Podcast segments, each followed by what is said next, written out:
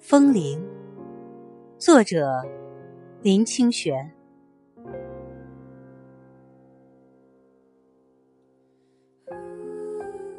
我有一个风铃，是朋友从欧洲带回来送我的。风铃由五条钢管组成，外形没有什么特殊。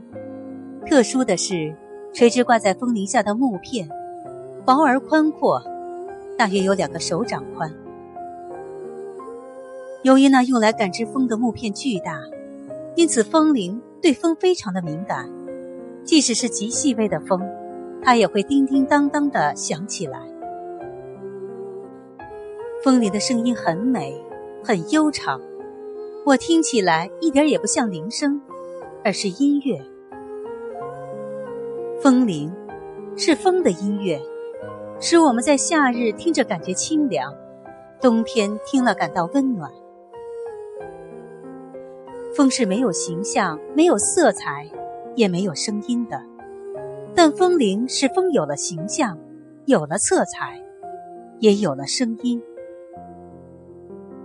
对于风，风铃是觉知、观察与感动。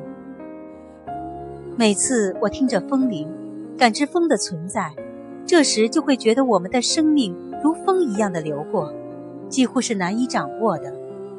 因为我们需要心里的风铃来觉知生命的流动，观察生活的内容，感动于生命与生命的偶然相会。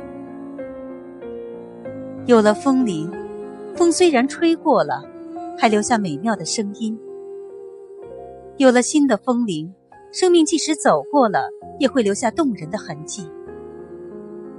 每一次起风的时候，每一步岁月的脚步，都会那样真实的。存在。